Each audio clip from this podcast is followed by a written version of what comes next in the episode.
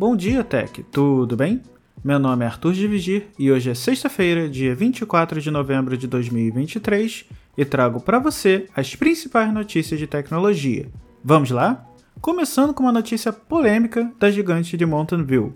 O Google Chrome vai atualizar as normas de extensões do navegador, o que inclui o Manifesto V2, tecnologia que define o funcionamento das extensões no navegador.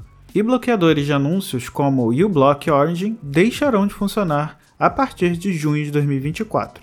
Os desenvolvedores terão de adaptar seus programas para o novo Manifesto V3. Essa é uma nova versão da tecnologia para integrar as extensões ao navegador e para manter o uso do navegador, os desenvolvedores precisam atualizar suas aplicações seguindo as novas normas do Google. Caso contrário, não será possível publicá-las na Chrome Web Store e as mesmas serão incompatíveis com o browser. O Manifest V3 vai impedir o uso da API Web Request, que é fundamental para os bloqueadores de anúncios, e as extensões terão de utilizar outra API conhecida como Declarative Net Request, que é mais limitada e reduz a eficácia dos bloqueadores. A mudança para esse novo manifesto virou alvo de polêmicas e reclamações relacionadas às privacidades dos usuários. A Electronic Frontier Foundation, EFF, apontou que a atualização é enganosa e ameaçadora.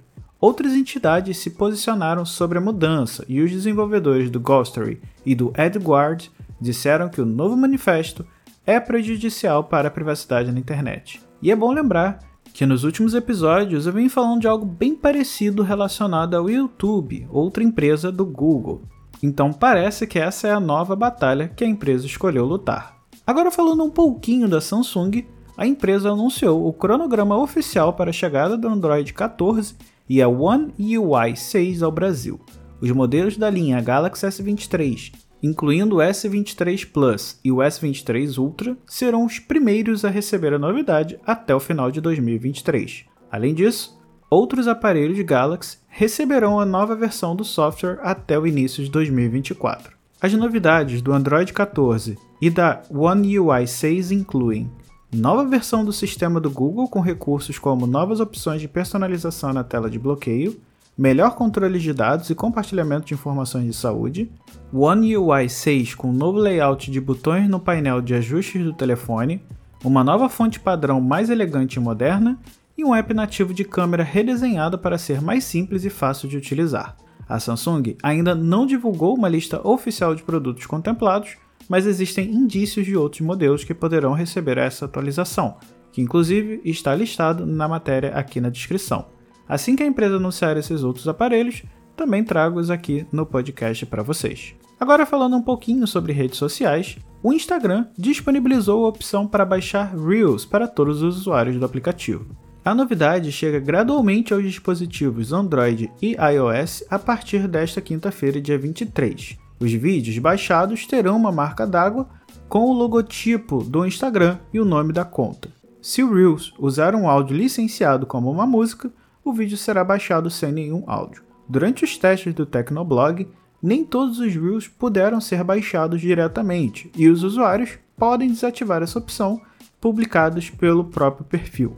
A opção para download de Reels estava disponível apenas para usuários dos Estados Unidos desde julho deste ano. O Instagram repete a estratégia do TikTok ao permitir que criadores e fãs compartilhem os conteúdos com maior facilidade em outras redes. Tanto o passo a passo para baixar o vídeo ou para desabilitar essa função no seu perfil estão descritos na matéria, que também estará na descrição deste episódio. E agora uma notícia bem legal para os usuários da Vivo. A operadora lançou uma atualização em seu aplicativo que permite aos clientes gerar, ativar, trocar, desativar e até mesmo reativar um eSIM, além de ativá-lo em um smartwatch. Para quem não conhece, o eSIM nada mais é que um chip virtual que vem embutido em dispositivos como smartphones, tablets, relógios inteligentes, drones e carros, e que é uma versão digital do cartão SIM físico. Essa novidade elimina a necessidade de os clientes se deslocarem até uma loja ou realizarem um atendimento online burocrático para gerenciar o eSIM. A opção está disponível na aba Meu Plano do aplicativo e requer que o dispositivo esteja conectado a uma rede Wi-Fi e que o processo de biometria facial seja realizado. Essa atualização é especialmente útil para usuários de iPhone americano que não possuem bandeja para cartão SIM. A novidade representa um avanço significativo na experiência do cliente, eliminando barreiras burocráticas e simplificando a gestão do eSIM. Por último, detalhes sobre a confusão da OpenAI começam a aparecer, mas eu diria que essa notícia em específico, e que vem ganhando certa força em alguns sites especializados, deve ser tratada com um certo ceticismo pesquisadores da empresa teriam feito uma descoberta preocupante no campo da inteligência artificial, segundo informações da Reuters. De acordo com fontes não identificadas, uma carta enviada ao conselho de diretores da empresa teria alertado sobre uma IA poderosa que poderia representar uma ameaça à humanidade. A carta, que até então não havia sido divulgada, teria sido um fator determinante na demissão do CEO da OpenAI, Sam Altman. A descoberta, conhecida como Q-Star, é considerado um avanço significativo na busca pela superinteligência, também chamada de inteligência artificial geral, ou AGI, com a sigla em inglês. Embora detalhes específicos sobre as capacidades da Q-Star não tenham sido divulgados, fontes do jornal afirmam que o modelo foi capaz de resolver problemas matemáticos e isso despertou otimismo entre os pesquisadores. A preocupação central é que máquinas superinteligentes possam tomar decisões que coloquem em risco a humanidade caso considerem que isso esteja em seu interesse. Esse debate sobre os perigos da AGI é um tópico importante entre os cientistas da computação e especialistas em ética e inteligência artificial, e o futuro dessa descoberta e suas implicações para a humanidade permanecem incertos. Porém, e é aqui que entra a parte do ceticismo, como eu havia dito lá no início, de acordo com uma fonte do The Verge, a história veiculada pela Reuters não foi confirmada. A fonte afirmou que o conselho da OpenAI nunca recebeu uma carta relacionada a uma IA com potencial destrutivo e que o progresso da pesquisa da empresa não teve influência na demissão de Sam Altman. Essa não é a primeira vez que uma notícia do tipo aparece, e há alguns meses, um pesquisador do Google também afirmou que a IA da empresa teria quebrado a barreira e evoluído para uma AGI, mas depois essa informação foi totalmente desmentida. Bom, pessoal, por hoje é só. Todos os links das matérias estarão disponíveis na descrição deste episódio.